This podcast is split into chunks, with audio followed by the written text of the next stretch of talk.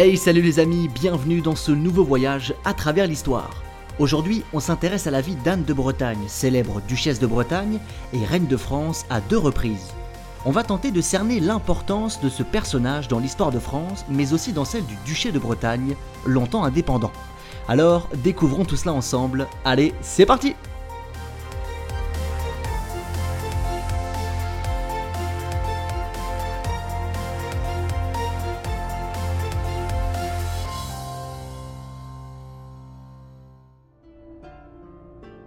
Anne de Bretagne est un personnage central de l'histoire de France. Duchesse de Bretagne, épouse de l'empereur du Saint-Empire romain germanique et deux fois reine de France, elle fut une femme importante du royaume. Anne était une femme cultivée, éduquée et dotée d'une sensibilité artistique développée. En tant que duchesse, elle a fait preuve de remarquables capacités de gestion et s'est notamment démarquée en plaçant des femmes à de hautes fonctions de l'administration du duché. Cependant, elle est surtout restée dans l'histoire pour ses mariages avec, d'une part, le roi de France Charles VIII, puis d'autre part, avec son successeur Louis XII. Ces unions s'inscrivent dans une volonté inébranlable des rois de rattacher le duché de Bretagne à la couronne de France. Après la guerre de Cent Ans et les fractures qu'elle a provoquées, les souverains français ont à cœur d'unifier le royaume. C'est ainsi que la vie d'Anne de Bretagne est indissociable de l'histoire des relations entre le duché de Bretagne et le royaume de France. Quelque temps après sa mort, le duché de Bretagne sera définitivement rattaché à la couronne de France sous François Ier. Anne de Bretagne a néanmoins laissé derrière elle une image contrastée. Certains la considèrent à bien des égards comme une fervente résistante au rattachement du duché de Bretagne au royaume de France. D'autres la voient comme une traître ayant vendu le duché. Mais avant toute chose, revenons un peu en arrière.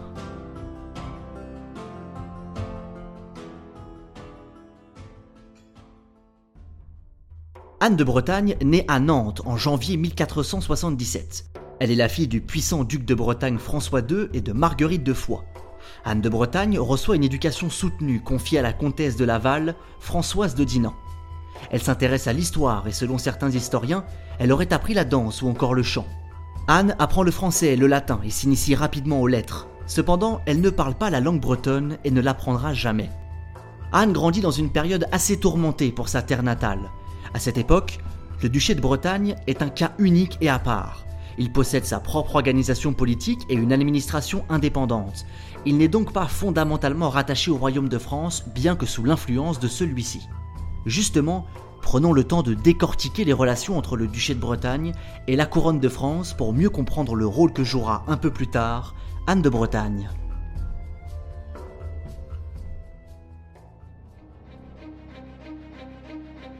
Depuis 1461, c'est Louis XI qui est à la tête du royaume de France. Dès ses débuts, il adopte une ligne politique dure qui vise à renforcer l'autorité royale et à réduire l'influence des grands princes et seigneurs du royaume.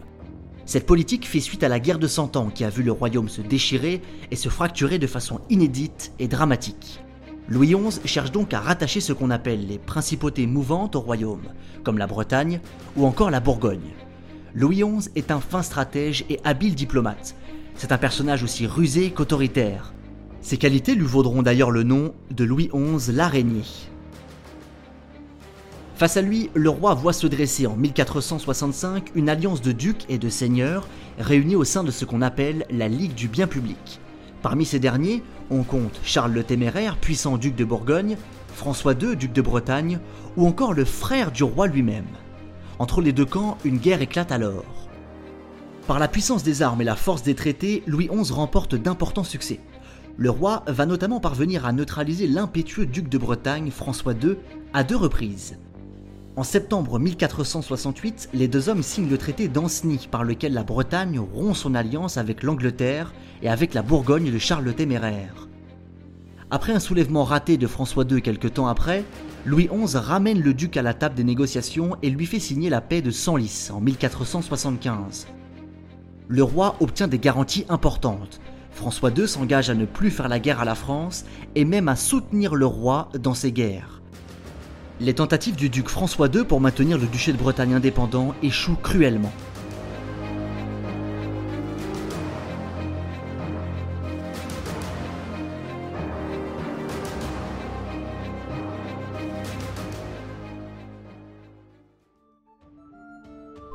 C'est ainsi dans ce contexte sulfureux que grandit Anne de Bretagne. En 1483, Louis XI meurt et c'est son fils Charles VIII qui lui succède. Trop jeune, il est sous la tutelle de sa sœur, Anne de Beaujeu, aussi appelée Anne de France. Les relations entre le duché de Bretagne et le royaume de France sont encore loin d'être au beau fixe. Au contraire, les tensions vont repartir de plus belle. En 1485, une guerre éclate entre le royaume de France, représenté par Anne de Beaujeu, et le duché de Bretagne, auquel se sont ralliés plusieurs princes et seigneurs. Parmi les alliés de François II, on note la présence du duc d'Orléans, Louis II, qui avait réclamé la tutelle du roi Charles VIII après la mort de Louis XI. Vexé de s'être incliné, il se coalise avec le duc de Bretagne. Plusieurs affrontements intenses et musclés vont éclater dans différentes places fortes du duché. Nantes, Saint-Malo, Dinan ou encore Ancenis sont prises par les troupes françaises menées par le brillant Louis de la Trémoille. François II doit se résoudre à signer le traité du Verger en 1488. Le duc fait des concessions importantes, dont une qui marquera un moment charnière dans l'histoire du duché de Bretagne. C'est l'interdiction de marier sa fille, Anne, sans le consentement du roi de France. En d'autres termes, il s'agit d'un grand pas vers le rattachement de la Bretagne à la France. Un an plus tard, en 1489, François II décède. Du fait de l'absence de la loi salique, Anne hérite du duché et devient Anne de Bretagne. La duchesse va alors cristalliser toutes les convoitises. Son ascension se fait dans un contexte de pression accrue de la couronne de France. Malgré tout, la jeune duchesse parvient à asseoir son autorité et à nouer des alliances. En décembre 1490, Anne de Bretagne épouse contre toute attente le roi des Romains Maximilien Ier. Le titre de roi des Romains désigne tout simplement le candidat élu pour être placé sur le trône du Saint-Empire romain germanique. Ainsi, Anne de Bretagne ajoute un titre à son palmarès. Elle devient, par son union avec Maximilien Ier, reine des Romains. Ce mariage est une provocation évidente envers la couronne de France. Charles VIII, qui s'est détaché de la tutelle de sa sœur, y voit une entorse au traité du Verger. En mars 1491, face à ce véritable casus belli, le roi va reprendre les armes. Mené encore et toujours par Louis de la Trémoille, les troupes françaises assiègent Rennes où se trouve Anne dans le but de la faire renoncer à son mariage. Anne était installée à Rennes avec quelques-uns de ses conseillers et sa cour. La ville était la dernière place forte qui restait solidement ancrée dans le camp breton. Quelques 15 000 soldats français se lancent à l'assaut de Rennes et environ deux mois après le début du siège, la ville tombe. Anne est contrainte de renoncer à son mariage avec Maximilien Ier et à épouser le roi de France, Charles VIII. En décembre 1491, au château de Langeais, Charles VIII épouse la duchesse Anne de Bretagne.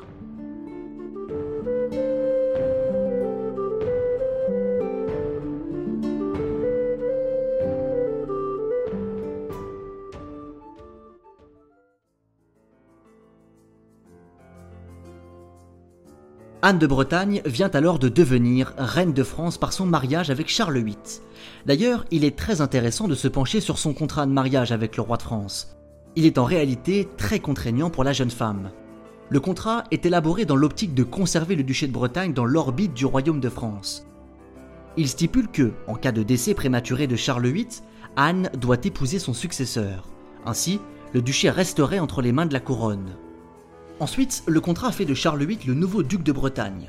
Néanmoins, le contrat ne scelle pas le rattachement officiel de la Bretagne à la France car il s'agit d'une union personnelle entre deux individus et non entre deux États, deux couronnes. D'ailleurs, à la mort de Charles VIII, Anne redeviendra duchesse de Bretagne. Mais nous n'en sommes pas encore là. Le contrat empêche Anne de revenir sur sa terre natale tant qu'elle est reine de France. Charles VIII place des Français au poste clé de l'administration du duché. Ainsi, ce dernier est totalement dépossédé de sa souveraineté. Comme nous pouvons le voir, le contrat de mariage est très contraignant pour Anne de Bretagne, impuissante. C'est une situation qui contrarie la nouvelle reine et la vie à la cour ne sera pas une partie de plaisir.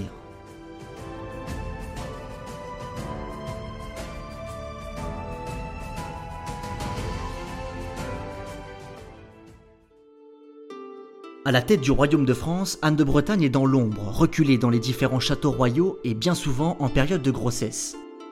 Elle donne naissance à six enfants qui meurent tous en bas âge. Pendant ce temps, Charles VIII est occupé à faire la guerre en Italie. C'est sa sœur, Anne de Beaujeu, qui exerce la régence et non la reine de France, Anne de Bretagne. C'est ici une situation assez originale mais non moins symptomatique du caractère politique du mariage entre la duchesse et le roi de France. Cependant, elle peut ajouter un nouveau titre à son palmarès, celui de reine de Naples, après la conquête du royaume par les troupes de Charles VIII dans le cadre des guerres d'Italie. Pourtant brillant sur le champ de bataille, Charles VIII meurt bêtement le 7 avril 1498 après avoir heurté le linteau d'une porte du château d'Amboise. La mort de Charles VIII rend le duché de Bretagne à son héritière légitime, Anne, qui récupère son titre de duchesse. Après plus de 7 ans d'absence, elle retourne sur sa terre natale et se remet tout de suite au travail. Elle rétablit la chancellerie et nomme à sa tête Philippe de Montauban. Le poste de chancelier correspond grosso modo à un rôle de Premier ministre. Elle convoque rapidement les États de Bretagne, sur le même modèle que les États généraux en France. Anne reforme sa cour, s'entourant de poètes, d'humanistes ou encore de musiciens. Cet engouement contraste fortement avec son passage à la tête du royaume de France. C'est une nouvelle femme qui émerge alors. La jeune héritière, vaincue à Rennes, laisse la place à une femme pleine d'ambition. Conformément au contrat de mariage signé avec Charles VIII, Anne de Bretagne épouse son successeur, qui est aussi le cousin du roi défunt. Et Anne le connaît, puisqu'il s'agit de Louis II d'Orléans, qui soutint François II de Bretagne au cours de la guerre folle. Louis II d'Orléans monte sur le trône sous le nom de Louis XII et épouse Anne de Bretagne, qui pour la seconde fois devient reine de France.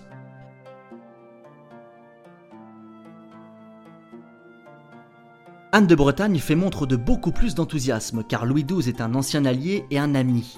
Mais ce qui satisfait davantage Anne, c'est le nouveau contrat de mariage qu'elle signe avec le roi de France en janvier 1499. C'est un virage à 180 degrés par rapport à celui qu'elle a signé 8 ans plus tôt avec Charles VIII. Le contrat lui reconnaît l'intégralité des droits sur la Bretagne. Louis XII en est le duc consort, autrement dit par mariage. Cependant, les décisions émanent principalement de la duchesse. Le contrat établit également que le deuxième enfant du couple héritera du duché. Cette clause permet d'éviter que le duché ne tombe entre les mains de l'héritier de la couronne de France et permet que la Bretagne reste plus ou moins indépendante. Sur le papier, ce contrat de mariage est nettement en faveur d'Anne de Bretagne. Malgré tout, la deuxième fille du couple, Renée, sera déshéritée pour des raisons politiques au profit de son aîné, Claude de France, future épouse de François Ier.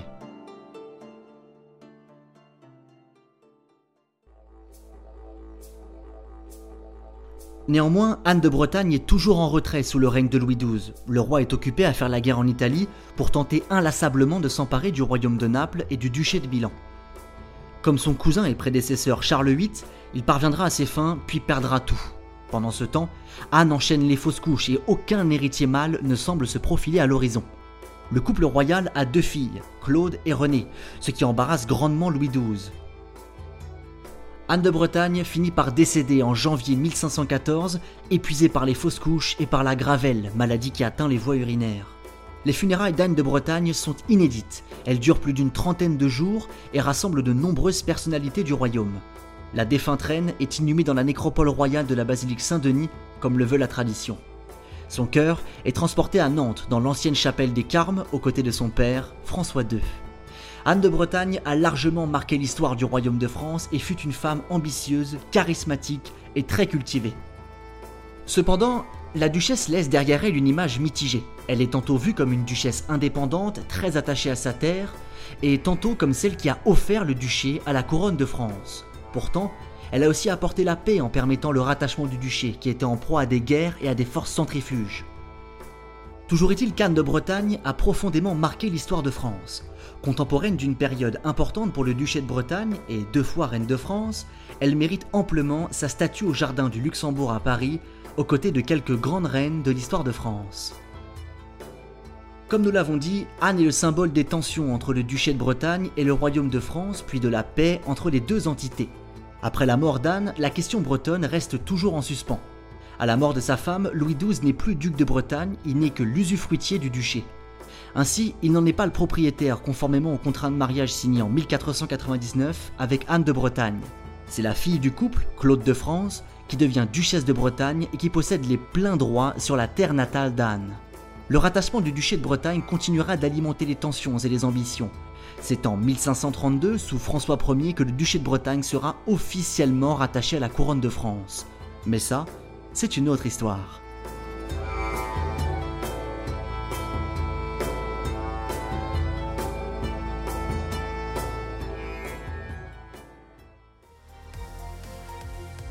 Les amis, merci de votre écoute, j'espère que cet épisode vous a plu.